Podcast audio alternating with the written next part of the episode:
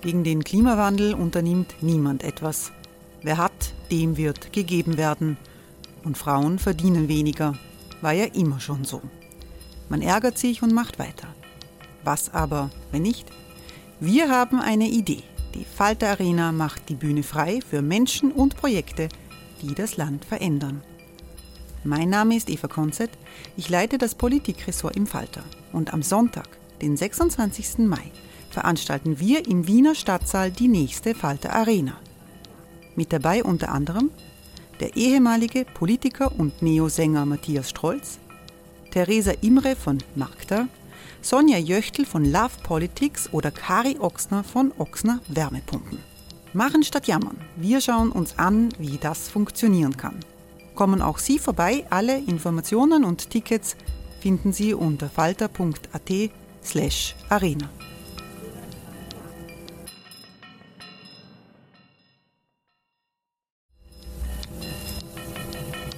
slash arena. Falter-Podcasts werden durch Werbung unterstützt.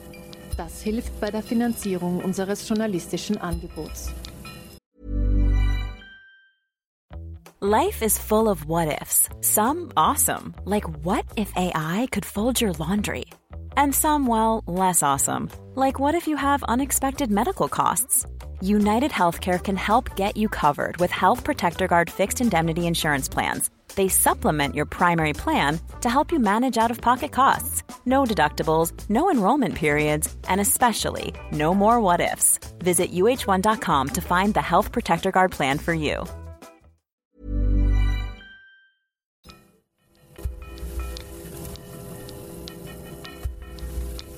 Falter Radio. Herzlich willkommen, liebe Zuhörerinnen und Zuhörer, zu dieser speziellen Ausgabe des Falter Radio. Die Welt ist in Unordnung und die Menschen vertrauen nicht mehr. Sie vertrauen nicht mehr den Medien, sie vertrauen nicht mehr der Politik, sie vertrauen nicht mehr der Wissenschaft. Es ist eine allgemeine Vertrauenspanik ausgebrochen. Das ist ein Wort, das der Publizist und in Berlin lebende Autor Sascha Lobo geprägt hat in seinem soeben erschienenen Buch Die große Vertrauenskrise, ein Bewältigungskompass. Ich habe die große Freude, dass Sascha Lobo jetzt aus Berlin mit uns verbunden ist, mit dem Falterstudio. Hallo Sascha Lobo. Hallo Florian Klenk. Wir duzen uns, weil wir haben uns schon mal in Wien getroffen vor der Corona-Pandemie, vor dem Ukraine-Krieg, vor dem Nahostkrieg, vor diesen vielen multiplen Krisen, die über uns hereingebrochen sind und haben im Vorgespräch gerade gesagt, dass die Welt gerade ganz, ganz anders ausschaut als noch vor drei Jahren. Ähm, du schreibst darüber, dass wir eine sogenannte Vertrauenspanik erleben. Und man hat den Eindruck, wenn man die letzten Tage verfolgt, die Berichterstattung über den Nahostkonflikt, äh, die Reaktionen auch des linken, des liberalen Milieus, des klimakritischen Milieus, dann hat man das Gefühl, dass hier schon wieder diese Vertrauenspanik sich manifestiert. Ja, das ist leider eine zutreffende Zustandsbeschreibung Vertrauenspanik, so habe ich in meinem Buch diesen Moment genannt. Das kann auch ein langer Moment sein, also eine Phase vielleicht, wo Menschen erkennbar an ungefähr allem zweifeln, ihr Vertrauen implodiert, regelrecht implodiert und sie dieses Gefühl nicht nur für sich als sehr zerstörerisch empfinden und wütend machen empfinden, sondern in der Regel auch weiter transportieren wollen will sagen, Vertrauenspanik ist bis zu einem bestimmten Maß ansteckend. Und genau in dieses Muster hinein passt leider, und ich bedauere das wirklich auf ganz vielen Ebenen zutiefst, passt leider das, was Fridays for Future international in den letzten Tagen und Wochen gepostet hat, nämlich eine extrem einseitige, in meinen Augen eindeutig antisemitische und extrem Lügenpresse, muss man eigentlich sagen, extrem Lügenpresse orientierte Parteinahme im Nahostkonflikt zugunsten aus meiner Sicht noch nicht mal der PalästinenserInnen, sondern der Hamas. Jetzt müssen wir vielleicht kurz erklären für die, die Fridays for Future auf Instagram nicht folgen, warum das eigentlich eine Art Case Study für Vertrauenspanik sein kann und warum uns das interessieren soll. Wir können ja sagen, der Instagram-Account von Fridays for Future von ein paar Dutzend Leuten betrieben kann uns eigentlich egal sein, aber er soll uns nicht egal sein, weil er etwas exemplarisch zeigt, nämlich Genau, er zeigt exemplarisch, wie eine Radikalisierung stattfinden kann, die darauf basiert, dass man nicht mehr vertraut. Es gibt eine ganze Reihe von Studien und auch Untersuchungen, zum Beispiel von Google, anlässlich der Radikalisierung von Menschen in Richtung IS, Islamischer Staat, also wer da hingegangen ist, was für Videos die Leute vorher gesehen haben.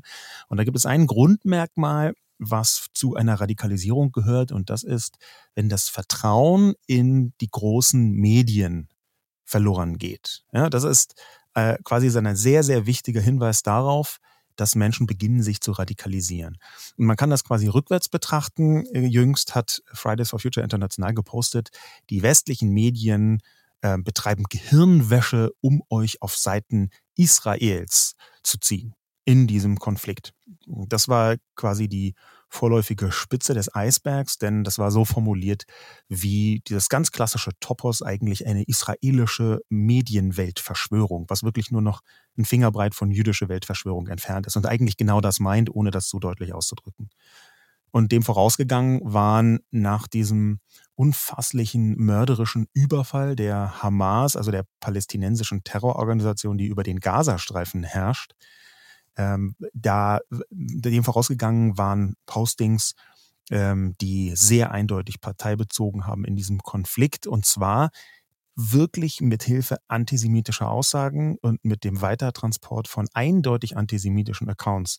Einer ist mir besonders in Erinnerung geblieben. Ähm, am 18. Oktober hat Fridays for Future International einen Account empfohlen und dessen Inhalte geteilt, einen Aufruf zur Solidarität und zum Streik von einem Account, der den 7. Oktober gefeiert hat. Der gesagt hat, das sei ein Tag, auf den man stolz sein könne. Ein Tag, der die Revolution beginnen lasse. Und wirklich das auch freudig illustriert hat. Ähm, und einen solchen Account dann zu teilen und dann von, ja, man muss es so sagen, Lügenpresse zu sprechen, das ist der vorläufige Endpunkt eines kompletten Vertrauensabsturzes, eben einer Vertrauenspanik, derjenigen Menschen, die Fridays for Future international betreiben und die da auch eine hohe Prägemacht haben. Das sind mit die wichtigsten AktivistInnen, die wir jetzt im 21. Jahrhundert von Seiten der Jugend überhaupt sehen weltweit. Kommen wir zu den Gründen. Wir könnten jetzt lange darüber reden, wie sich das linke und fortschrittliche Milieu immer wieder auch mit äh, palästinensischen Terroristen gemein gemacht hat. Aber kommen wir zu dieser Vertrauenspanik.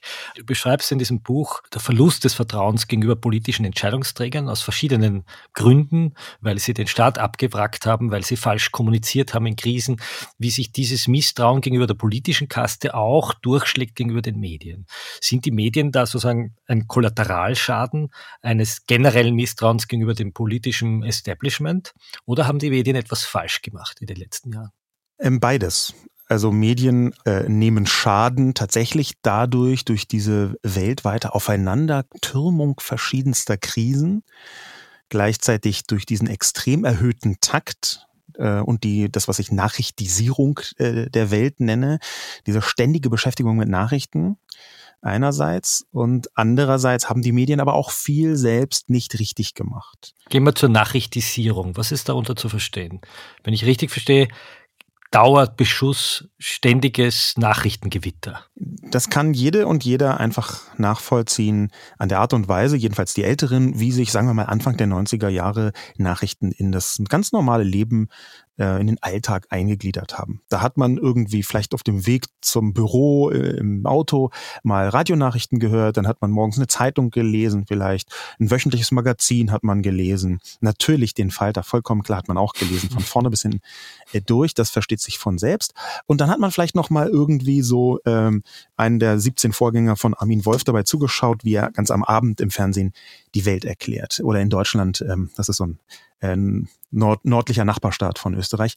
Oder in Deutschland äh, dann eben die Tagesschau. Ähm, das war einfach ein Gesamtnettovolumen, das durchaus überschaubar war, was ganz konkret Medien und speziell Nachrichtenkonsum anging. Und heute gibt es ja noch nicht mal WhatsApp-Familiengruppen, in denen dieser eine Onkel nicht ständig irgendwelche Artikel rausballert. Wenn wir uns soziale Medien anschauen, dann sind die in guten Teilen gar nicht mehr so wahnsinnig sozial, sondern einfach Nachrichtentransport. Medien. Wenn wir uns anschauen, wer die großen erfolgreichen Accounts in sozialen Medien betreibt, dann sind das einerseits tatsächlich Multiplikatoren mit einem eigenen Interesse, manchmal Produkt- und Konsuminteresse, aber sehr oft sind das auch Leute, die im weiteren Sinn ähm, die Nachrichten überbringen, die die Menschen dann am Ende beeinflussen. Und das ist die Nachrichtisierung. Denn diese Nachrichtisierung heißt, dass man so wahnsinnig viele Nachrichten bekommt, dass es sehr schwer wird, dem Weltgeschehen zu entfliehen dass es sehr schwer wird, irgendwie bestimmte Sachen nicht mitzubekommen. Und dass das am Vertrauen zerrt, liegt auch daran, dass in sozialen Medien besonders schlimme, besonders schwierige, besonders wütend machende, besonders traurig machende und besonders angstmachende Inhalte sehr viel eher geteilt werden und sehr viel eher verbreitet werden. Wie, wie neu ist dieses Phänomen? In einem Buch, das du vor vielen Jahren geschrieben hast über das Internet, beschreibst du, dass immer wieder neue kommunikative Erfindungen, der Buchdruck, der, die Erfindung der Telegrafie, die Erfindung der, des Radios, des Fernsehens, immer wieder die Leute in Unruhe versetzt haben. Ja. Ich glaube, es war die Rede von der tintenschweren Zeit, die die Mönche beklagt haben, dass auf einmal alles niedergeschrieben und, äh, und gedruckt werden kann. Erleben wir da etwas radikal Neues oder ist es im Grunde genommen das, was äh, in jedem neuen Medienrevolutionszyklus die Menschen äh, aufs Neue durchleben müssen, nämlich umzugehen mit einer unbekannten Flut an Nachrichten? Oder haben wir es hier wirklich mit etwas ganz Neuem zu tun? Da gibt es gar keine ganz eindeutige Antwort darauf. Wir haben einerseits tatsächlich Konstanten der Technologiegeschichte, zum Beispiel die Wahrnehmung, dass alles immer schneller wird, alles gleichzeitig kommt, dass es viel zu viel ist, dass einzige einzelne Personen das bewältigen können. Ähm, und das ist tatsächlich nicht neu. Das gab es schon häufiger in ganz vielen verschiedenen Ausprägungen, im Prinzip mit jeder neuen Medienrevolution, ob das Buchdruck war ähm, oder auch spezielle Formen des Buchvertriebs, die im 17., und 18. Jahrhundert in Mitteleuropa auch eine Art Revolution dargestellt haben. Der, die Erfindung des Taschenbuchs in manchen Bereichen, sogar das Radio sowieso, Fernsehen und Tageszeitung. Es gibt eine ganze Reihe von extremen Auswirkungen von Medien. Ja, und es gibt ja auch äh, viel Grund zur Annahme und sehr viel Forschung dazu, dass der Aufstieg Adolf Hitlers sehr stark mit dem Radio zu tun hatte, mit dem Volksempfänger und nicht nur der Aufstieg, sondern auch die, vor allem die, die Macht, die dann ausgeübt worden ist. Ähm, die Frage, die sich eigentlich im Hintergrund stellt, ist, die hast du schon angesprochen, was ist daran neu? Und neu ist die Geschwindigkeit, sehr, sehr eindeutig, die Intensität, die mit der Geschwindigkeit direkt zusammenhängt und auch die Reichweite einzelner Personen in der Masse. Denn das, was wir heute sehen, ist, dass mit ein paar Tricks, mit ein paar Kniffen fast jede Person weltweit ein Millionenpublikum erreichen kann oder zumindest könnte. Und das in bestimmten Fällen auch tut. Fällen, die nicht immer zu kontrollieren sind, die aber am Ende bewirken, dass wir eine so große Zahl von möglichen Nachrichten haben, so viele Augen, Ohren, die dort draußen äh, aufnehmen, dass tatsächlich ein kompletter Nachrichtenstrom, ein Überangebot entsteht, wie es vorher in der Form nicht vorhanden war. Es ist also gleichzeitig wiederkehrend und neu. Jetzt könnte man sich kurz äh, wieder zurückbeamen in die 90er Jahre, von denen du vorher gesprochen hast, und sagen, Mitte der 90er Jahre haben äh, Persönlichkeiten wie Nicolas Negroponte geträumt vom Digital Citizen, der äh, weltweit oder die Digital Citizen, die weltweit Nachrichten konsumieren können. Das Projekt der Aufklärung wird damit vorangetrieben. Die Kinder der 90er, geprägt vom Fall des Eisernen Vorhangs und dem Ende der Geschichte, waren überzeugt, dass diese Vernetzung der Individuen etwas Positives bewirken wird. Ist das ein falscher Traum gewesen? Und man hat einfach mit den großen Social Media Monopolisten oder Oligarchen nicht gerechnet und ihren Algorithmen? Das war kein falscher Traum, sondern ein unvollständiger Traum. Denn völlig unbestreitbar ist eine große Zahl von Entwicklungen, zum Beispiel durch soziale Medien und auch durch ganz konkret Plattformen, ähm, sehr positiv, hat sehr, sehr positiv auf die Welt gewirkt. Auch wenn sich das vielleicht im Moment nicht so anfühlt. Aber faktisch ist es schon so, dass wir in ganz vielen Bereichen Menschen eine Stimme geben konnten, die vorher keine hatten, dass wir in ganz vielen Bereichen eine weitere Liberalisierung der Gesellschaft, die ich für strukturell deutlich positiv halte, eine weitere der Liberalisierung der Gesellschaft überhaupt erst mit Hilfe sozialer Medien angehen konnten ähm, und dass sich Leute gefunden haben im weitesten Sinne, die sich vorher gar nicht hätten finden können. Eine ganze Generation zum Beispiel ist aufgewachsen in dem Wissen, dass es eben nicht nur die ganz klassischen Rollen und Muster gibt, mit denen man ähm, dann irgendwie zurechtkommen muss, in die man sich einfügen muss, sondern es gibt ab äh, jüngster Kindheit Eindrücke von ganz jungen Menschen, die äh, zeigen, okay, da finden sich Menschen wieder in verschiedenen Rollen, in verschiedenen Interessen, die vorher nie zusammengefunden hätten oder höchstens durch die übergrößten Zufälle. Das ist inzwischen eine Normalität geworden. Aber das betrifft ja auch jene, die sich dann mit Stierhörnern vor das Kapitol stellen und den amerikanischen Staat stützen und sich einreden, dass die Demokraten im Keller einer Pizzeria Kinder fressen. Absolut. Du spielst hier an ähm, auf eine Verschwörungstheorie namens Pizzagate, die äh, quasi eine Art Ausgangsmaterial war für die gefährlichste Verschwörungstheorie des 21. Jahrhunderts bisher, die ich im Buch auch präzise beschreibe. QAnon ist das nämlich. Pizzagate war eine Art Vorgänger. Die Unterstellung, Hillary Clinton würde im Keller einer Pizzeria, die übrigens gar keinen Keller hat, in Washington einen ähm, Kindermissbrauchsring betreiben. Entstanden ist der Mythos daraus, dass die Leute Pizzen bestellt haben im Wahlkampfteam und haben CP draufgeschrieben für Cheese Pizza. Und das wurde übersetzt in Child Pornography. Richtig. Das, das ist eine, eine Spätwirkung aus dem Hack von WikiLeaks des amerikanischen Wahlkampfmanagers John Podesta. Und das ist deswegen ganz interessant, weil sich hier zeigt, was für eine wahnwitzige Verkettung diese Vertrauenseskalation dann am Ende nehmen kann. Dieser Hack hat die Mails des Wahlkampfbüros äh, offenbar gemacht und da haben eben zu Wahlkampfzeiten viele Leute Pizza bestellt. Und genau diese Doppelung, die du gerade gesagt hast, nämlich die Abkürzung CP, einerseits für Cheese Pizza, so haben die das genannt, und andererseits in einem sehr radikalen Online-Forum, das es so nicht mehr gibt, aber was ganz viele Menschen radikalisiert hat, ähm, namens 4chan. In diesem Online-Forum war halt CP standardmäßig die Abkürzung für Child Pornography.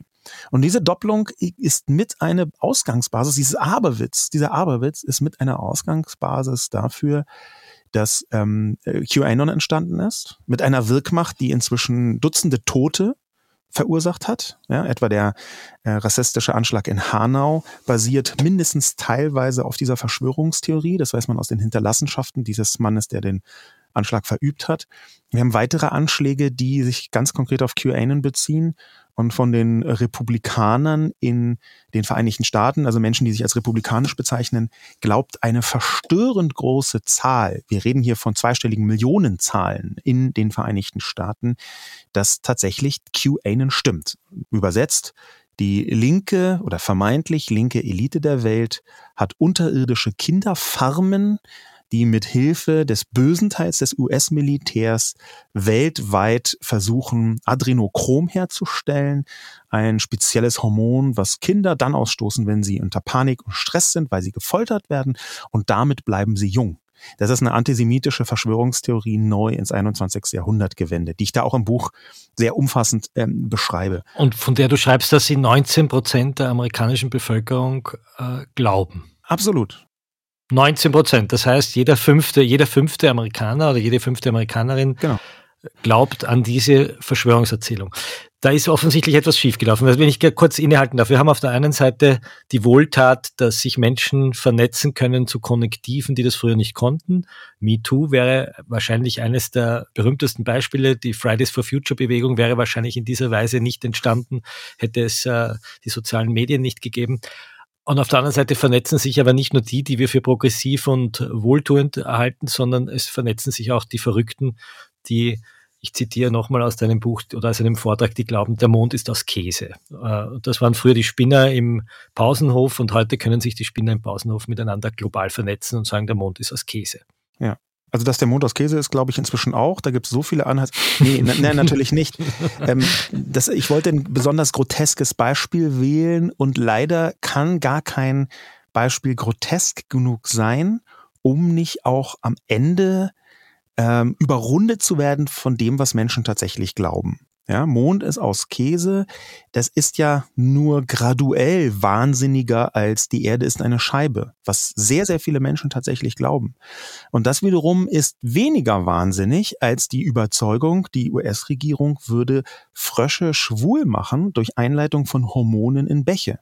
Ja, eine Verschwörungstheorie, die tatsächlich geäußert worden ist von maßgeblichen Multiplikatoren äh, in den Vereinigten Staaten. Ja, denn diese was du richtig sagst, diese Vernetzung mm, und diese Skalierbarkeit, die Geschwindigkeit der Vernetzung, die trifft eben nicht nur zu auf die in Anführungszeichen Guten, sondern auch auf diejenigen, die Aberwitz im Schilde führen. Jetzt mache ich einen kleinen Schnitt und jetzt haben wir eine politische ein politisches Establishment oder viele, viele Länder, in denen Politiker diesen Verschwörungsmythen nicht mehr entgegentreten, sondern im Gegenteil sie befeuern, weil sie merken, dass sie dadurch Wahlen gewinnen können. Ist es so einfach? Wenn man es verkürzt zur Analysezwecken, was man darauf aufbauen kann, ausdrücken wollen würde, dann ja. Denn tatsächlich ist der gemeinsame Nenner von den allermeisten, wenn nicht allen populistischen Bewegungen, dass sie Angst schüren. Ja, Angst ist ein Gefühl, das ähm, anders als viele Leute glauben, der wichtigste Gegenspieler von Vertrauen ist. Man denkt ja immer Misstrauen, aber Misstrauen ist sehr leicht zu verwechseln mit Skepsis und jetzt gar nicht mehr grundsätzlich und prinzipiell schlecht. Es gibt sehr viele Formen von konstruktivem Misstrauen. Aber das, was wirklich sehr, sehr schwierig ist, wenn man von Vertrauen und verlorenem Vertrauen spricht, dann ist das Angst. Und Angst zu schüren hilft Populisten und Populistinnen, die dann auf dieser Basis einfache und radikale Lösungen anbieten und es im gleichen Atemzug, weil das Ganze emotional verhandelt wird und nicht mehr rational, mit der Wahrheit, mit der messbaren Realität gar nichts mehr irgendwie in Einklang bringen wollen. Ja, und das, das ist tatsächlich ein riesiges Problem. Und in, in den Feinheiten kann man dann hundertmal differenzieren und sagen, ja, aber in dem großen Bogen der Wirkmacht, was die große Vertrauenskrise angeht, ist genau das, was du gesagt hast, richtig. Es werden die allerabenteuerlichsten Unfugswaden verbreitet, um Menschen Angst zu machen, damit sie auf die Seite der Populisten wechseln. Das wäre das Phänomen Trump, in Österreich das Phänomen Kickel, vielleicht auch noch ein bisschen das Phänomen Sebastian Kurz. Aber du beschreibst in deinem Buch auch noch ein anderes Phänomen, nämlich die Politiker, die Krisenkommunikation nicht beherrschen, die in der Krise nicht eindeutig kommunizieren, sondern den Erkenntnisfortschritt der Wissenschaft immer wieder in jedem Schritt als die reine Wahrheit darstellen und dadurch das Vertrauen der Bevölkerung verlieren. Vielleicht können wir kurz über dieses Maskenthema reden. Das ist mir in dem Buch eines der wichtigen Kapitel eigentlich, äh, das auch zeigt, warum in der Corona-Zeit so viele Menschen vielleicht das Vertrauen verloren haben. Worum ging es da in Deutschland? Speziell in Deutschland konnte man da gut sehen, dass die Gesamtproblematik jetzt, auch die ich in dem Buch beschreibe, nicht so ein simples die da oben ist oder die bösen Medien. Ja, das kann man einfach in dieser Verdichtung und Verkürzung nicht sagen. Es ist alles andere so, also, als dass die, die Politik da unschuldig ist oder die großen Medien komplett unschuldig sind an dieser Vertrauenskrise. Aber das Publikum selbst ist ein sehr wichtiger Faktor und auch die Wünsche des Publikums und das, was das Publikum eben glaubt äh, haben zu wollen. In der Pandemie äh, kann man so ganz global erstmal sagen, sind verschiedene Kommunikationssysteme unvorbereitet aufeinander geprallt. Auf der einen Seite die Wissenschaft, die arbeitet in Theorien und Möglichkeiten und versucht immer so ein bisschen, das, das nervt ja schon viele Leute, Aussagen mit sehr großer Vorsicht äh, äh zu äußern. Und auf der anderen Seite die Öffentlichkeit und in der Folge auch die Politik, die von der Öffentlichkeit abhängt, ähm, die so möglichst große Klarheit zu haben. Ja, und das verleitet sehr viele Menschen in allen Sphären dazu, Klarheit herzustellen, bevor sie wissenschaftlich fundiert ist. Weil die Kommunikationssysteme unterschiedlich funktionieren. Die Quintessenz daraus ist, dass wir in Deutschland, ich habe das am Beispiel der Masken, was du gerade angesprochen hast, eine Vielzahl von Wendungen und Wolken gehabt haben, wo man am Ende retrospektiv sagen muss, es ist ein Wunder, dass am Ende überhaupt noch Leute vertraut haben. Wir haben Aussagen vom damals amtierenden Bundesgesundheitsminister Jens Spahn bei der ersten großen Corona-Welle im Januar 2020, Riesenbildinterview, da sagt er wörtlich, Masken schützen nicht, denn das Virus wird nicht mit Atem übertra per Atem übertragen. Sagt der Gesundheitsminister, sagt jetzt nicht irgendwer, sagt der Gesundheitsminister. Der Gesundheitsminister. Und er sagt das in keiner Dimension in Form von der gegenwärtige wissenschaftliche Stand ist. Der sagt das überhaupt nicht wie, ähm, es gibt da unterschiedliche Haltungen und Meinungen. Also das ist alles, fällt komplett weg. Aber das sagt er wahrscheinlich nicht, weil er dumm ist, sondern weil er eigentlich Sicherheit kommunizieren will und sagen wird, ich weiß es und ich kann euch beruhigen. Absolut. Das ist diese Form von Vertrauen, die in der Politik auch immer eine Art Vabonspiel ist. Will sagen, man möchte das öffentliche Vertrauen und auch die Ruhe, die für eine Demokratie wichtig ist, Ruhe hier im Gegensatz äh, äh, zum Aufstand sozusagen, man möchte die irgendwie aufrechterhalten und lässt sich dazu hinreißen, Sachen als klar hinzustellen, die nicht so klar sind. Und dann kommt die eben von dir auch angesprochene fehlende Fehlerkultur. Denn wenn man so einen Fehler machen würde und sagen würde, wir hab, ich habe mich da komplett getäuscht. Das tut mir sehr, sehr leid. Ähm, hier, das aus diesen und jenen Gründen habe ich da falsch kommuniziert. Wenn man das tun würde, dann kann man das zwar nicht 37 Mal machen. Ja, man kann nicht ständig was sagen und es dann wieder zurücknehmen. Das ist auch vertrauensschädigend. Äh, Aber man hätte zumindest ein gewisses Maß an aufrechter Fehlerkultur gezeigt. Das ist, hat so in speziell in Deutschland nicht stattgefunden, was Masken angeht. Ganz lange ist im Gegenteil immer weiter beharrt worden darauf auf den Richtlinien von äh, ein Jahr vorher. Masken würden Leute nicht schützen und dann gab es zwischendurch Kommunikation, die ich minutiös aufzeige an ganz konkreten äh, Zitaten, die das Ganze noch verwirrender gemacht haben. Äh, ich erinnere an eine Pressekonferenz, wo fast wörtlich gesagt worden ist, ähm, Masken schützen nicht ähm, und wir müssen die Masken auch übrig lassen und zwar denjenigen diejenigen, die intensiv mit Corona-Fällen zu tun haben im, im professionellen Bereich. Und da denkt sich ja wirklich jede Person, wie kann das dann gleichzeitig sein, dass Masken nicht schützen, aber wir die Masken, die sie da sind, denjenigen übrig lassen sollen, die sie brauchen, weil die häufiger mit Corona-Fällen zu tun haben. Das Krasse ist, es gibt darauf sogar sinnfällige Antworten. Ja, die gäbe es.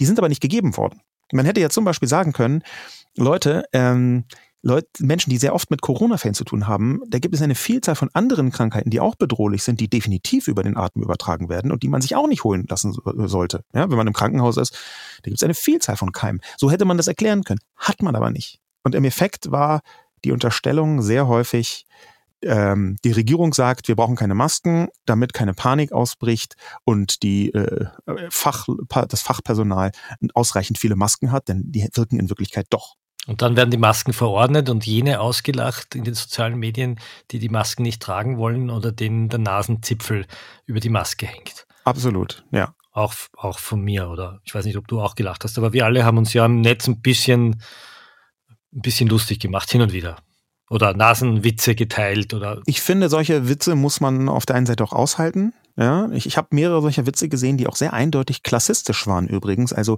diskriminierend gegenüber Leuten, die äh, zumindest äh, was Bildung angeht, nicht auf den ersten Blick auf dem Niveau sind, wie das man sich selbst auf Twitter zugeschrieben hat, um es mal ganz konkret zu sagen.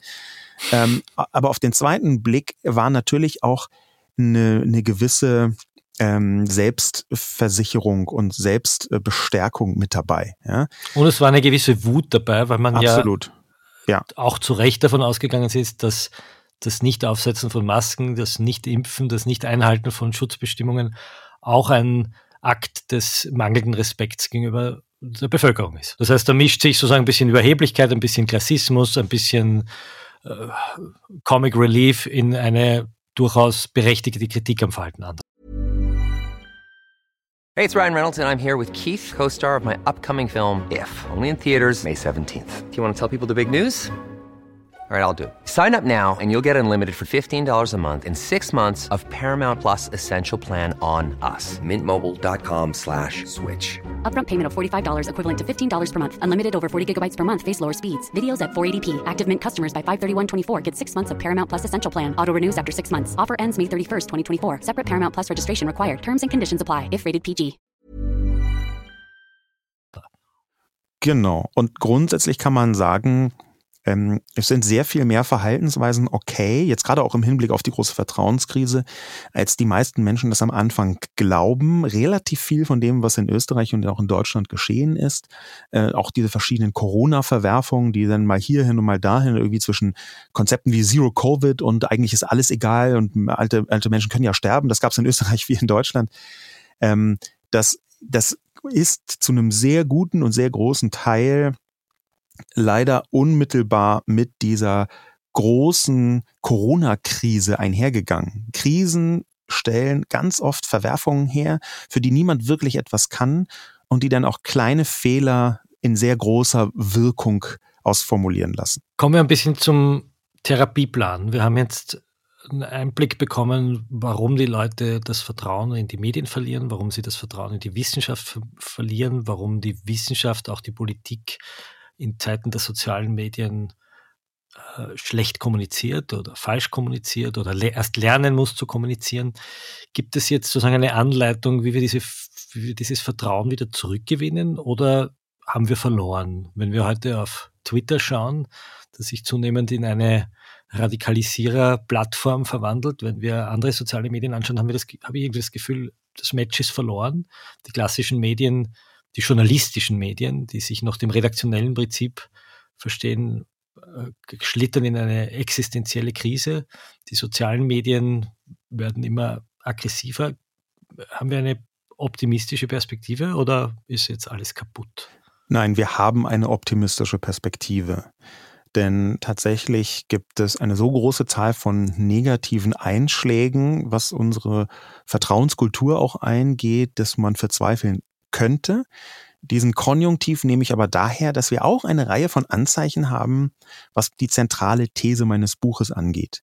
Nämlich, dass das Hauptproblem ist, dass wir Vertrauen im 21. Jahrhundert, im vernetzten 21. Jahrhundert anders herstellen als im 20. Jahrhundert. Da muss ich ganz kurz einhaken. Wie haben wir Vertrauen im 20. Jahrhundert hergestellt? Der Korrespondent des öffentlich-rechtlichen stand vor der Kamera und hat gesagt, ich bin der, dem du vertrauen kannst. Genau, das ist ein sehr gutes Beispiel, weil es zeigt, dass Vertrauen im 20. Jahrhundert eine Art institutionelle Vereinbarung war. Ja, man hat da von Seiten der Bevölkerung, wir reden ja hier hauptsächlich von öffentlichem Vertrauen in Regierung, in Parteien, in große Leitmedien, in so Repräsentanten der Wissenschaft, also wirklich sehr große Institutionen. Ähm, da hat man einfach gesagt, okay, wir haben jetzt einen Deal, wir vertrauen euch, dass ihr das einigermaßen hinkriegt im Groben und Ganzen und ihr äh, belästigt uns dafür nicht und könnt dann eure Macht ausüben. Im Zweifel hat man nicht so genau hingeschaut, weil man nicht so genau hinschauen konnte. Man konnte nur punktuell hinschauen. Ähm, plötzlich ist mit der digitalen Vernetzung und mit der digitalen sozialen Vernetzung eine Sphäre entstanden, wo dieser Deal nicht mehr funktioniert. Dieses Institutionelle, das wird schon irgendwie funktionieren. Dieser eine Korrespondent, der da vor diesem komischen Haus steht und irgendwas sagt, naja, der wird schon irgendwie richt, der wird schon irgendwie recht haben. Und plötzlich gibt es in sozialen Medien zu genau diesem Thema, was der eine Korrespondent vom ORF äh, gesagt hat, 520 verschiedene sehr da stark davon abweichende äh, Wortmeldungen und vorgeblich von Leuten, die genau daneben standen oder die eigentlich dabei waren. Und nicht nur Wortmeldungen, sondern tatsächliche Perspektiven. Das wäre ja mal für sich schon eine Bereicherung. Ja, aber weil das gleichzeitig ein Einfallstor ist für Propaganda, für Ideologie und für Lügen, ganz platte Lügen, für aufmerksamkeitsökonomische äh, Desaster im weiteren Sinn, weil es gleichzeitig eben auch passiert, ist plötzlich vollkommen klar, die alte Art des Vertrauens erzeugen, nämlich behaupten, aus der Autorität einer Institution, die dafür zuständig ist, die wir als Bevölkerung dafür zuständig gemacht haben, dieses Vertrauen herzustellen. Das funktioniert so nicht mehr. Vertrauen, und das nenne ich im Buch Neues Vertrauen, muss im 21. Jahrhundert viel prozessualer hergestellt werden, viel transparenter hergestellt werden und viel dialogischer hergestellt werden. Das müssen wir genau erklären. Was bedeutet es, Vertrauen prozessual herzustellen? Ich bin ja Jurist, da würde ich jetzt sagen, Wahrheitsfindung vor Gericht ist ein prozessualer Akt, bei dem jeder zuschauen kann, der sehr streng formalisiert ist, der ganz gewisse Zuteilungen hat. Ich bin ja sehr froh, und das ist einer der großen Unterschiede zwischen uns, dass äh, die Welt nicht auf juristischer Basis funktioniert, äh, sondern ähm, auf äh, völlig anderen Basen und dass juristische Prozessualität da nur ein kleines Detail darstellt. Wobei ich glaube, dass Sie die Juristen hier recht geben würden, weil gerade die Wahrheitsfindung vor Gericht eine sehr transparente Form von Wahrheitsfindung ist, weil sie eben prozessual ist. Ja, wobei das ist auch eine andere Art von Wahrheitsfindung, muss man ja dazu sagen. Ja, also das, was juristisch als Wahrheit gilt, würde ich sagen, ist jetzt im 21. Jahrhundert nicht immer deckungsgleich mit dem, was wir als Realität bezeichnen würden. Aber das ist eine philosophische Diskussion, die können wir anderswann führen.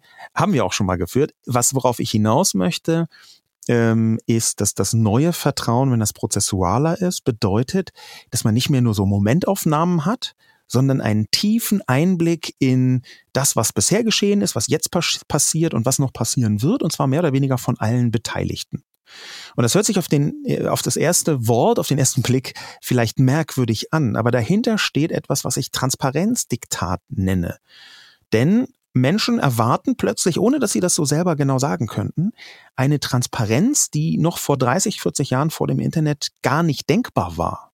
Sie erwarten plötzlich, dass Dinge im Zweifel veröffentlicht werden können, die man, nachdem man früher nie gefragt hat. Ja, wir haben, ich habe das das erste Mal beobachtet beim TTIP, Ähm, das ist in Deutschland wahnsinnig umstritten, auch in Österreich was mit umstritten. Müssen wir kurz erklären, was TTIP ist für die Nicht-Weltökonomen? Äh, Richtig, das war transatlantische Freihandelsabkommen äh, zwischen der EU äh, und vor allem den Vereinigten Staaten. Und da ähm, sollte eine Vielzahl von Handelserleichterungen beschlossen werden. Das ist in Europa unter dem Stichwort Chlorhühnchen diskutiert worden. Also das Huhn, das gerupfte Huhn wird sozusagen noch einmal durch eine Art äh, Schwimmbadwasser gezogen, damit auch der letzte Salmonellenkeim verschwindet. Und die Gegner haben gesagt, das ist Gift, ne? das ist ein Gifthuhn. Genau. Und das, was interessant dabei war, diejenigen, die sich vielleicht noch erinnern können an das Chlorhühnchen, an das kurze Leben des Chlorhühnchens, ich habe eine Art Biografie des Chlorhühnchens im Buch geschrieben. Das, was interessant war, ist das wichtigste Argument, warum TTIP dann auch durch Proteste, übrigens auch aus Österreich, aber auch speziell Deutschland, gekippt worden ist und durch Donald Trump im Verbund quasi. Das wichtigste Argument war, die Verhandlungen sind nicht transparent. Und das Krasse ist nun, dass wir Handelsabkommen der EU quasi fast von Beginn an seit den 50er Jahren haben. Und die waren noch nie öffentlich. Noch nie. Kein einziges Mal. Und plötzlich ist die äh, Öffentlichkeit super irritiert, ist das Publikum geradezu empört, dass diese Verhandlungen nicht in der Öffentlichkeit stattfinden. Da gab es also eine Umkehr von dem, was als selbstverständlich und als normal betrachtet wurde. Bisher konnte hinter verschlossenen Türen, naja, geht ja nicht anders. Ja? Wer, wer würde schon eine Broschüre bestellen per Post, um sich ganz genau anzuschauen, wie sieht eigentlich das Prot Protokoll aus? Ja? Und plötzlich ist aber irgendwie diese Formulierung hinter verschlossenen Türen in Hinterzimmern, wir wissen nicht mal genau wer, das wusste man vorher auch nicht. Plötzlich ist die mit einem Empörungs- und Eskalationspotenzial versehen, weil es eine Art Umkehr gab. Und das nenne ich Transparenzdiktat. Bisher konnte man sagen, hey, wir machen das im Hintergrund, äh, verlass dich mal drauf zu unseren Gunsten. Und die Leute haben auch aus Nichtwissen gesagt, naja, wird schon irgendwie so. Und plötzlich merken die Leute, wow, nein, ich möchte, wieso ist das nicht öffentlich? Katastrophe. Und das ist ein Teil, und das war ein sehr wichtiger Teil, was Medien betrifft, was Politik betrifft, was Institutionen betrifft. Die funktionieren in vielen Bereichen und mit der Haltung des 21. Jahrhunderts. Und plötzlich kommen die Leute und sagen, nein, ich möchte, dass das transparent ist. Ich möchte, dass es nachvollziehbar ist. Und wenn es das nicht ist, ist es ein Grund, sofort zu zweifeln. Was bedeutet das für den Journalismus? Also nicht nur für die Medien als Träger des Journalismus, sondern was bedeutet das für Redaktionen? Was bedeutet das für große Leitmedien, aber auch für kleine Alternative Weeklies oder äh, digitale Medien, die sich dem journalistischen, dem redaktionellen Prinzip verpflichtet fühlen, die ihre journalistischen Produkte reviewen lassen intern? Was bedeutet das für diese Medien? Zweierlei. Zum einen ähm, müssen Sie immer darauf drängen, und deswegen sage ich, es ist kein Die da oben Buch. Sie müssen immer darauf drängen, dass die Öffentlichkeit ein gewisses Maß an Aufgeklärtheit braucht. Ja, das Publikum muss eine gewisse Form von digitaler Bildung haben, damit sie nicht den allerletzten Müll über Telegram glaubt und glaubt, dass dort irgendwie das Video des Tennislehrers von meinem Fliesenleger eigentlich viel wichtiger ist als alles, was die großen Leitmedien sagen. Was interessanterweise passiert, vor allem in der älteren Generation, die irgendwie den Bildschirmen vertraut. Leider nicht nur in der älteren Generation. Wir haben eine ganze Reihe von Untersuchungen, die ich im Buch auch zitiere, dass ältere Menschen in klassischen Sphären eher anfällig sind für Fake News leider in der jungen Generation auch, was konkret Verschwörungstheorien angeht. Die sind da nicht ganz unanfällig, die müssen subtiler daherkommen, weil die Leute einfach auch mediengebildeter sind heute, aber die sind tatsächlich vorhanden. Also ich habe das Gefühl, dass Kinder immer, die, wenn sie etwas sehen auf TikTok oder auf Instagram, sofort in die Kommentare schauen. Äh, während das die Alten nicht tun. Die kriegen das meistens über irgendein Dark Social, äh, über WhatsApp geschickt und halten das, was sie am Schirm sehen, für wahr. Ich habe mal vermutet, weil sie öffentlich-rechtlich sozialisiert wurden und alles, was über einen Bildschirm geflackert ist, mit der Aura des Objektiven versehen war in den 70er, 80er Jahren. Das würde ich auch sagen. Und ähm, deine, dein Kommentar dazu, dass in, da sofort in die Kommentare geguckt wird, das, ist auch sehr richtig, weil das, was ich beschreibe als Teil des Lösungsansatzes, und das wäre dann auch etwas, was äh, Medien tun können, ähm, ist, äh, das nenne ich Vertrauenskollektive, ja, spontane oder ganz althergebrachte, ganz langjährige Vertrauenskollektive, die mit einzusetzen. Und genau das tun diese jungen Menschen. Die schauen nämlich, was sagen denn die Leute da drunter? Und dann kann man Glück und Pech haben, aber in den meisten Fällen kriegt man aus den Kommentaren äh, so eine Art Publikums-Joke Broker, so eine Art äh, Crowd Intelligence mitgeliefert, die auch falsch sein kann, aber die zumindest in gewisser Weise eine Art Vertrauenskorrektiv sein kann. Denn am Ende ist es schon so, wenn man da tausend Kommentare hat und irgendwie drei oder vier sind häufig geliked, kommen deswegen auf TikTok nach oben und da steht, das habe ich aber woanders schon mal äh, als Gegenteil gelesen, dann sind die Leute nicht mehr so ganz schnell dabei, das sofort komplett für bare Münze zu nehmen. Das ist kein Allheilmittel, aber das ist zumindest da auch ein bisschen auf die sogenannten Vertrauenskollektive zu hören, das ist schon ein Teil von der, vom Lösungsansatz. Wobei ich gerade im, im, im, Flüchtlingsbereich, im Asylbereich, im Bereich des vielleicht Sexualstrafrechts die Kollektive wahrscheinlich wesentlich reaktionärer reagieren würden als die Absender der journalistischen Produkte. Ne?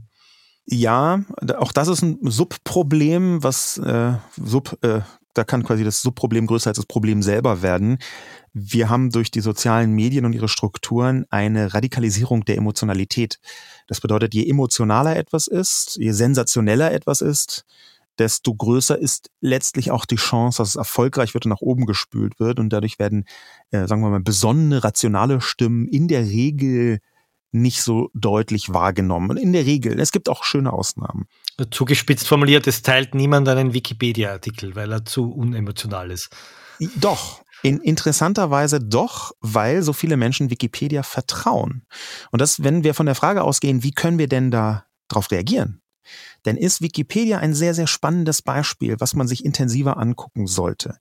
Denn wenn man aus der Brille des 20. Jahrhunderts guckt, das nenne ich halt im Buch altes Vertrauen, institutionalisiertes Vertrauen, dann würde man sagen, am Anfang der 90er, das Internet ist gerade so da, äh, vielleicht wissen die ersten Leute, was das Internet überhaupt ist, dann würde man so in der Bevölkerung fragen, hypothetisch, die Leute wüssten ungefähr, was das Internet ist, würden sie einer Website vertrauen, wo alle Leute reinschreiben können? Es wäre ja völlig klar, dass aus der alten Perspektive man sagen würde, auf gar keinen Fall. Wir sind doch nicht bescheuert. Wir können doch einer Seite, wo alle reinschreiben können, niemals vertrauen. Faktisch ist es ein wunderbares Beispiel für genau dieses neue Vertrauen, denn Wikipedia gehört quer über die ganze Welt zu den vertrauenswürdigsten Webseiten, die überhaupt existieren. Wir reden hier in einzelnen Ländern von 85, von 90 Prozent der Bevölkerung, repräsentative Umfragen, ähm, die Wikipedia vertrauen. Weil Nee, nicht obwohl alle reingeschrieben haben und alle reinschreiben können, sondern weil das alle tun. Und weil es sichtbar ist, was sie hineingeschrieben haben und was umstritten ist. Genau. Das bedeutet, die Menschen spüren, dass da ein Vertrauenskollektiv ist. Die spüren, na, irgendjemand würde das schon korrigieren, wenn es totaler Bullshit ist. Und dieses Gespür was Leute fast von Anfang an hatten. Ja, wir erinnern uns an die ersten großen Wortmeldungen, wo sich irgendwelche LehrerInnen beschwert haben, ähm, dass die äh, SchülerInnen alle aus Wikipedia abschreiben. Ähm, das sind so die ersten Medien-Experiences. Äh, da sehen wir, eine jüngere Generation hat sofort gecheckt, ah, so funktioniert es, dem kann man weitgehend vertrauen, jedenfalls so weitgehend, dass es für meinen Alltagsgebrauch reicht. Fertig ist die Laube. Und dieses Gespür, das ist für mich ein sehr, sehr großer Hoffnungsschimmer, dass es offenbar Mechanismen gibt, die wir auch immer wieder neu sehen, dass dort draußen im Netz sich Menschen vernetzen, die am Ende doch ein, ein, äh, ein Interesse daran haben, eine Art von öffentlichem Vertrauen aufzubauen oder aufrechtzuerhalten. Aber jetzt ist es ja nun mal so, dass man die Betreiber von Wikipedia immer wieder um Spenden bitten müssen, während die Betreiber der klassischen sozialen Medien Multi, Multi, Multimilliardäre geworden sind und kaum jemand einen Wikipedia-Eintrag auf sozialen Medien teilen würde, weil er einfach nicht, was er so schön formuliert, Viralgold darstellen würde, weil er zu nüchtern, zu sachlich, zu kühl wäre. Äh, wie kommen wir aus dem Dilemma, soziale Medien so zu formatieren, dass sie uns diesen Ansprüchen gerecht werden? Das ist eine gute Frage und Fragen lobt man ja meistens, wenn man sie nicht beantworten kann. Das ist in diesem Fall auch so. Ähm, es gibt eine ganze Reihe von Gründen für Hoffnung. Mein, der Untertitel meines Buches, Die große Vertrauenskrise, heißt ja genau deswegen auch ein Bewältigungskompass. Weil ich jetzt nicht drunter schreiben möchte, ey, alles wird trotzdem gut, Optimismus, Optimismus, sondern weil ich sagen will, wir haben eine ganze Reihe von Instrumenten, die die Öffentlichkeit und auch Einzelpersonen, auch die Medien anwenden könnten, ähm, um dieses Vertrauen, das angegriffene, in Teilen sogar zerstörte Vertrauen irgendwie wiederherzustellen. Und da kann man sagen, gibt es gerade auf TikTok auch sehr viele positive Beispiele. Zum Beispiel einen Mechanismus namens Stitch. Ja, Stitch bedeutet, dass man da ein Video nehmen kann, zitieren kann und dann seinen eigenen Senf dazu gibt. Und es gibt inzwischen eine Vielzahl von Leuten, die sogenannte Stitches machen, um andere zu korrigieren. Auch das hat wieder absonderliche und wunderliche Blüten, ähm, aber grundsätzlich ist diese Form von technischer Herangehensweise an Richtigstellung etwas, mit dem wir, glaube ich, weiter arbeiten können. Ähm, wir haben auch eine, eine, Vielzahl von anderen Mechanismen, was Vertrauenskollektive speziell angeht. Eins der bekanntesten ist da Bellingcat, ja, ein Bereich, der OSINT heißt, also Open Source Intelligence. Man könnte auch sagen Open Source Nachrichtendienste. Und was die Menschen dort leisten, meistens freiwillig, ähm, auch an Nachvollziehbarkeit, an Bestätigung, das ist sehr, sehr vertrauensstärkend. Bellingcat, muss man festhalten, hat eine große Recherche gemacht über Wladimir Putin, war im Fall Nawalny äh, sehr, sehr stark unterwegs, äh, ist äh, immer wieder dabei, Kriegsverbrechen zu rekonstruieren, Bilder zu verifizieren, Behauptungen, jetzt zuletzt die äh, den, den Raketeneinschlag in dem Spital in Gaza zu rekonstruieren. Das heißt, sehr offen anhand von öffentlicher Information, investigativen Journalismus zu betreiben. Absolut. Das sind ähm, die, wenn wir schon vorher von den 90er Jahren gesprochen haben und den Alles wird gut, Nicholas Negroponti, äh, jedem Kind ein Laptop, äh, Bewegung, dann ist das zumindest ein Teil der Erfüllung, weil dort Bürgerjournalismus im allerbesten Sinn betrieben wird. Bürgerinnenjournalismus würde ich es heute nennen. Faktisch sind da Leute, die in ihrer Freizeit zum Beispiel Bilder, digitale Bilder daraufhin untersuchen, wo genau wurden die aufgenommen? Aus welcher Perspektive, zu welchem Zeitpunkt, mit welchem Gerät? Ist die Story, die man dazu erzählt, irgendwie plausibel? Ähm, handelt es sich um Waffensystem X oder Y, wenn das aus einem Kriegs- äh, oder Krisengebiet kommt? Ähm, was ist an Behauptung A, B, C dran? Wie kann man damit Fernsehaufnahmen in Verbindung bringen? Also diese Vielzahl von Informationen, die kann plötzlich genutzt werden, um tatsächlich am Ende die Wahrheit rauszufinden oder zumindest falsche Dinge ausschließen zu können. Und das ist für mich ein geradezu mustergültiger Weg, wie man in Zukunft Vertrauen versuchen kann herzustellen. Was hieße das umgelegt auf journalistische Redaktionen, die ja immer noch nach dem Prinzip arbeiten wie vor 15, 20 Jahren, vor 30 Jahren? Da kommt wieder das Prozessuale und das Transparente und das Dialogische mit rein. Das Prozessuale würde bedeuten, dass man die einzelnen Schritte der Recherche von außen nachvollziehbar macht. Das geschieht ja in manchen Medien schon. Das ist ein Phänomen, was seit zehn Jahren so langsam auch im deutschen Journalismus Eingang gefunden hat. Der zweite Punkt wäre die, diese Nachvollziehbarkeit, ähm, die auch anhand von Erklärung der Instrumente, soweit es geht, jedenfalls zu machen. Zum Beispiel zu sagen, dieses eine äh, CNN oder Al Jazeera Video, das wir als Grundlage benutzt haben, da sieht man hier das und dort jenes und hier kann man zum Beispiel sehen, auch als Laie oder Laien, ähm, dass wenn eine Rakete explodiert, dann sieht es genau so aus und dieses Feuermuster und so weiter, um jetzt auf diesen speziellen Fall in ähm, Gazastreifen zuzukommen. Und das dritte wäre dialogischer, dass man zumindest, wenn das eine gewisse Qualität erreicht, die Kommentare des Publikums und der Community ernster nimmt, äh, dass man da die Sichtweisen versucht zu verstehen, dass man die Argumente darauf abstimmt, dass man stärker versucht, übrigens, das sieht wie ein anderes Argument aus, ist aber sehr ähnlich, stärker versucht, Meinung und Analyse voneinander zu trennen. Ja, jedenfalls dort, wo es sinnvoll ist. Ja, ich schreibe zum Beispiel eine Meinungskolumne, da trenne ich das natürlich absichtlich überhaupt nicht. Aber dort, wo es sinnvoll ist, ist das, also journalistisch sinnvoll, ist es sehr wichtig, das auch äh, zu trennen, bis in die Wortwahl hinein zu trennen. Und wenn man das so macht, wenn man das transparenter und dialogischer macht, wenn man das nachvollziehbarer macht, ähm, wenn man von Anfang an auch die eigene Haltung mit reinbringt, ja, dann glaube ich, ist es viel leichter möglich, Vertrauen medienseitig wieder aufzubauen. Nicht bei allen, aber bei vielen. Sascha Lobo, das war ein schönes Schlusswort, ein sehr optimistisches. Das Buch heißt Die große Vertrauenskrise, ein Bewältigungskompass, erschienen bei Kippenheuer und Witsch. Äh, du warst vor kurzem auch in Wien bei den Medientagen. Ich glaube, den Vortrag kann man sich anschauen, oder? Ist der irgendwo archiviert? Ähm, ich weiß es nicht. Ich glaube nicht. Ich glaube, das war nur intern, ähm, aber tatsächlich kann man mir auf den verschiedenen Plattformen folgen. Früher, früher hätte ich Twitter gesagt, das ist leider nicht mehr so. Twitter ist tatsächlich eine Radikalisierungsgeschichte von oben, hauptsächlich von oben durch Elon Musk selbst, der in aberwitzige Sphären abdriftet. Ähm, aber man kann mir auf LinkedIn folgen. Einfach nach meinem Namen Sascha Lobo suchen. Man kann mir auf Instagram folgen. Auch da heiße ich überraschenderweise Sascha Lobo. Und man kann meine Podcasts, ich mache zwei große Podcasts hören. Ähm, für den Tech-Bereich wäre das Zukunft verstehen, den ich zusammen äh, mit dem Technologieunternehmen Cisco mache. Und für den gesellschaftlichen Bereich, journalistischen Bereich, ist das ähm, der Podcast Feel the News, was Deutschland bewegt. Ähm, und vielleicht sind auch ein paar Sachen, die äh, damit dabei, die Österreich bewegen. Ähm, und beide kann man überall hören, wo es halt Podcasts gibt. Und da sage ich mal, ist eine Vielzahl von Dingen auch genau immer Thema, über die wir jetzt gerade gesprochen haben. Im Guten übrigens wie im Schlechten. Man kann dieses Gespräch auch im Falter nachlesen. Den Falter kann man am Kiosk kaufen aus Papier. Man kann ihn digital abonnieren und als Printprodukt unter abo.falter.at. Durch diese Abos finanzieren wir unter anderem diesen Podcast, um das auch mal transparent auszuschildern. Danke Sascha Lobo für das Gespräch. Schöne Grüße nach Berlin. Danke.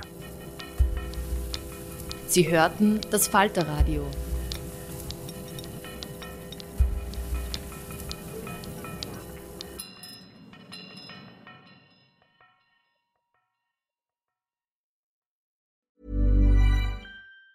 Planning for your next trip? Elevate your travel style with Quince. Quince has all the jet setting essentials you'll want for your next getaway, like European linen, premium luggage options, buttery soft Italian leather bags, and so much more. And it's all priced at 50 to 80% less than similar brands. Plus, Quince only works with factories that use safe and ethical manufacturing practices. Pack your bags with high-quality essentials you'll be wearing for vacations to come with Quince. Go to quince.com slash trip for free shipping and 365-day returns.